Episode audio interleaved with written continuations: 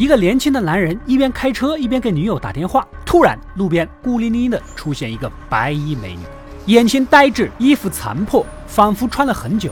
年轻人停下车询问要不要搭个便车啊？美女回答：“带我回家。” Take me home. Sure, get in. 年轻人一边询问对方的住址，一边眼神游离在美女的胸前。美女也看出了他的企图，特意拉开大腿的裙子，询问愿不愿意跟他一起回去。当然，得到的是肯定的回答。Will you come home with me? Um, hell yeah. 酒店费都省了，可大老远来到所说的地址，眼前只有一栋废弃的房子，蛛网遍布，仿佛几十年都没有人住过。年轻人以为闹着玩，一回头，美女却消失得无影无踪。他有些焦躁，到手的鸭子可不能飞了，想进屋寻找。突然一阵妖风袭来，他顿感不妙，开车逃走。哪知道这女鬼竟然悄悄地坐到了他的后座。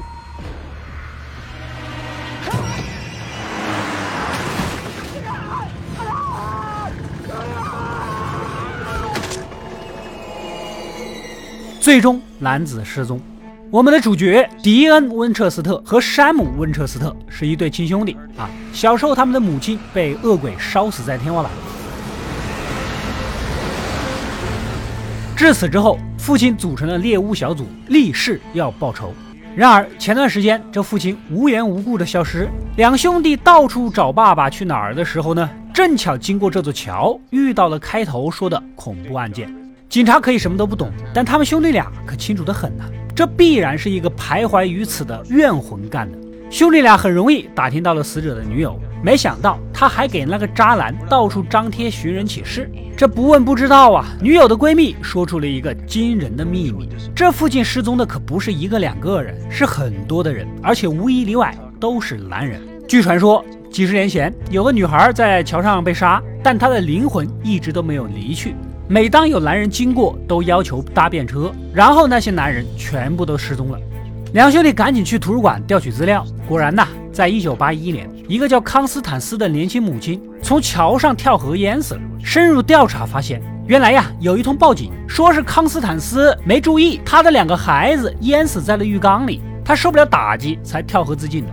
甚至报纸上照片背景的桥梁跟他们看到的那个桥啊一模一样。显然，这个康斯坦斯就是那个从未离开过的怨灵。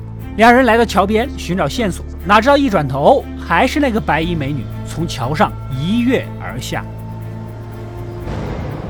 Sam.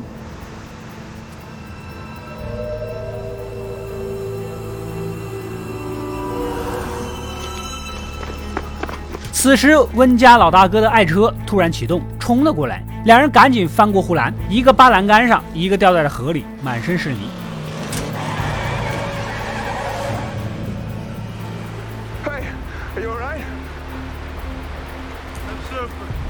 附近找了个旅馆洗洗，再做打算。没想到啊，他们失踪的父亲也曾在这里住过，房间里还留着一路上各种各样的鬼怪调查，其中就包括那个白衣女鬼。看来是父亲未完成的工作。隔天，两人根据报纸的信息找到了女鬼曾经的丈夫。这个丈夫一开始还挺坦荡的，什么都告诉对方。直到温家老弟毫不客气地指明，这种白衣女鬼其实并不少见。他们都有个共同点：丈夫出轨，而他们在精神错乱之下杀死了自己的孩子。等神志清醒，悔不该当初，又负罪自杀。然而灵魂早已遭受诅咒，永远地留在了原地。一旦撞见了不忠的男人，就要杀死对方。说你是不是那个不忠的丈夫？我是你爷爷。被戳中的丈夫情绪直接崩溃了呀！温家老弟一边往回赶，一边给老哥交代他了解的信息。没想到路上竟然就遇到了那个白衣女鬼。Dean，what the hell is going on？Sam，Sam。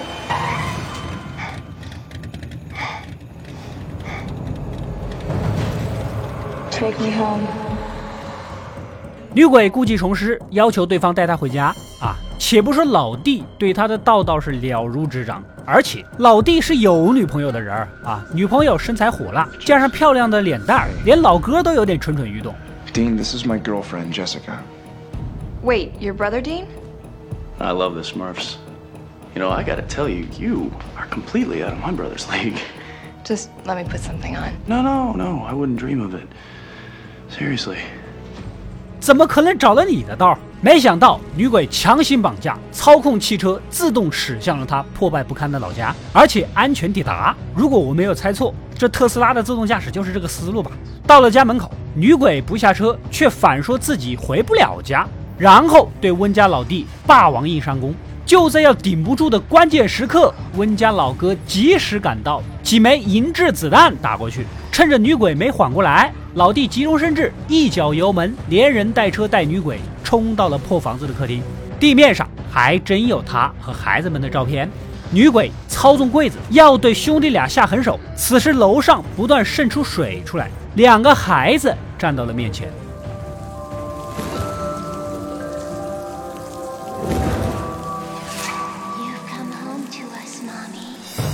原来呀，这俩孩子因为死的冤，也一直都留在原地。等待着他们的母亲回家。当孩子们抱着他们母亲的时候，终于击溃了他内心久久无法面对的心结。想来这孩子们呐，根本就没有怪罪这个母亲。女鬼嘶吼着，接着三个人一起解脱，消失的无影无踪。地上只留下了一滩死水，三个人都是死于水，也都化成了水。任务完成，老弟要回家赶明天的面试。可是回到家呀，自己的女朋友竟然也被不明身份的恶鬼吸到天花板上烧死了。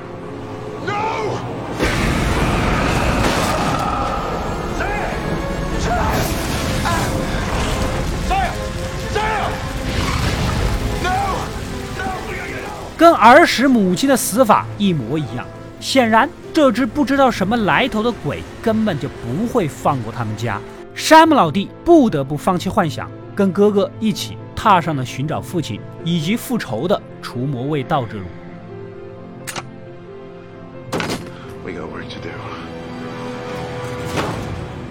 故事到这里就暂时结束了。这是美剧《邪恶力量》第一季的第一集，作为美剧史上排得上号的长剧，迄今为止已经拍了十五季了。十五季啊！二零零五年上映，它不像《童年》《越狱》第一季那样惊艳四座。但却后继无力，也不像《绝命毒师》系列那样获得超高的赞誉，媒体坊间是传为佳话。它一开始没有引起太多人的注意，没那么出彩。